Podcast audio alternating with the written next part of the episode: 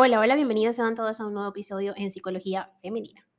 Para quienes son nuevos por acá, mi nombre es Isnaker Blanco, soy psicólogo clínico y me especializo en la atención a mujeres, trabajando lo que es el empoderamiento, el crecimiento personal y la autogestión emocional. Y el día de hoy, como viste en el título de este episodio, vengo a hablarte sobre lo que las hijas no amadas aprenden sobre el amor.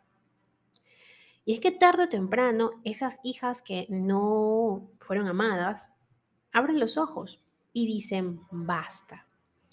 Dicen no al afecto con condiciones, al que vulnera, humilla y difumina identidades.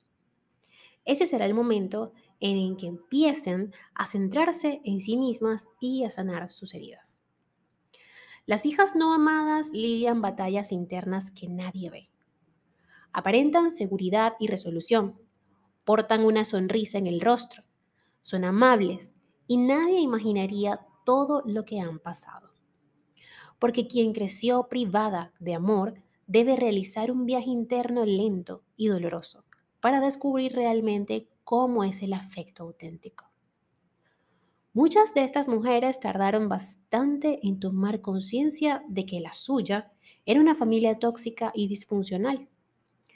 Cuando se detiene o cuando se tiene, mejor dicho, un progenitor abusivo, emocionalmente podemos llegar a normalizar muchos patrones de comportamientos dañinos. Uno de ellos es asumir que el amor o el reconocimiento debe ganarse a la fuerza. En estos entornos familiares el amor incondicional no existe. No se ama a las hijas por lo que son, sino por lo que deben ser según esa figura materna o paterna. Esto las conduce a un sobreesfuerzo agotador por ajustarse a dichos mandatos e ideales distorsionados, y por lo general rara vez los alcanzan. Con lo cual es común crecer y desarrollarse teniendo una visión negativa de sí misma. Si hay un libro que analiza cómo las hijas no amadas eh, o cómo son las hijas no amadas, es Mean Mothers de Peck Strip. Aquí esta autora nos recuerda que en realidad son muchas las personas que carecieron de un amor incondicional en su infancia. Algo así deja serias secuelas, porque pocas cosas alteran tanto el desarrollo humano como no saber lo que es ser amado y protegido. Esta situación provoca que sea muy complicado crear un autoconcepto y una autoestima válidos cuando nuestros padres son distantes, fríos y crueles. La falta de cariño y validación deja lesiones psicológicas profundas, cicatrices que alteran el correcto desarrollo socioemocional y de la personalidad. Esto mismo es lo que nos demuestra, por ejemplo, una investigación realizada en la Universidad de Connecticut. Crecer con padres que evidencian frialdad emocional y desapego se traduce en comportamientos dependientes, baja autoestima, baja autoeficiencia, inestabilidad emocional, etc. Ahora bien, tarde o temprano llega un momento en el que las hijas no amadas toman plena conciencia del peso de sus dinámicas abusivas. Es entonces cuando descubren que el amor no era eso que su familia le ofreció. Es otra cosa muy distinta. Y ese es el instante en el que todo cambia.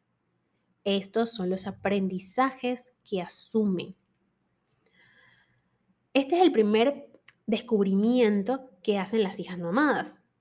Para ser amada no hay que complacer, obedecer o desplazar necesidades y valías.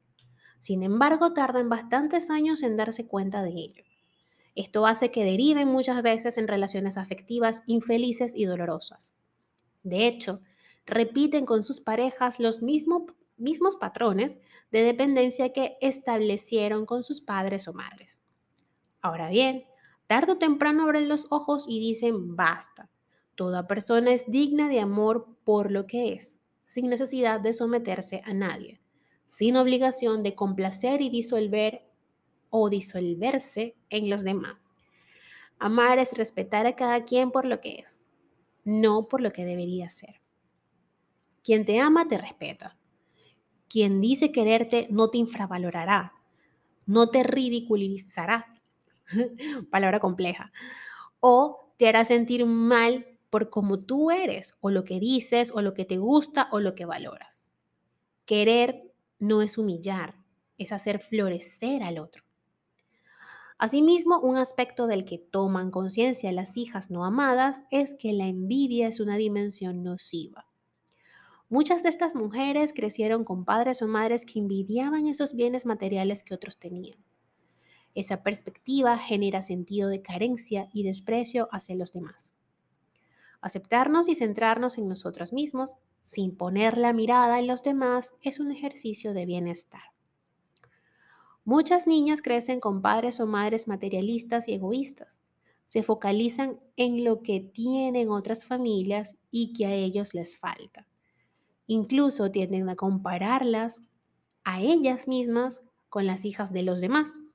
Esto siempre deja mella en la persona, en la mujer, en la niña, en este caso, convertida en mujer ya.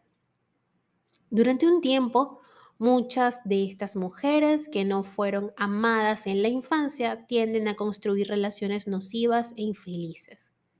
Suelen repetir esos patrones aprendidos en el hogar sin embargo, eh, un primer paso para sanar esas heridas es cortar con el pasado y reformular muchas de las narrativas internas que dimos por válidas. Hay que poner distancia de quien busque controlarte, de quien sabotee tus logros para tenerte bajo su poder. Todo aquel que pretenda aislarnos, situarnos en su esfera personal para manipularnos, no lo hace por amor, lo hace por aliviar su soledad y satisfacer su ego. Ahora, te preguntas, quizá, si te sientes identificada con este tema, ¿por qué no me di cuenta antes?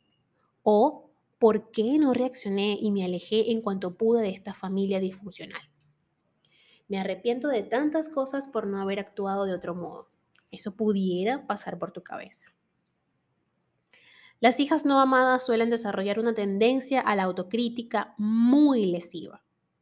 Es un efecto habitual del trastorno de estrés postraumático.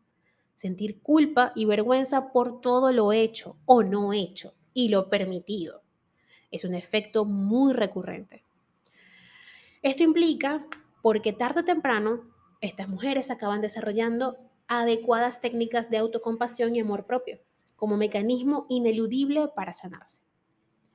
Para concluir con este episodio, si también nosotras, seamos hombres o mujeres, arrastramos un pasado en el que no conocimos una forma de amor saludable y enriquecedora, es momento de atendernos. Es momento de cambiar nuestra realidad. Y definitivamente el poder de hacerlo lo tienes tú, tomando una única decisión que te llevará al camino de la plenitud y la sanidad emocional y mental. ¿Cómo? Asistiendo a psicoterapia, por supuesto.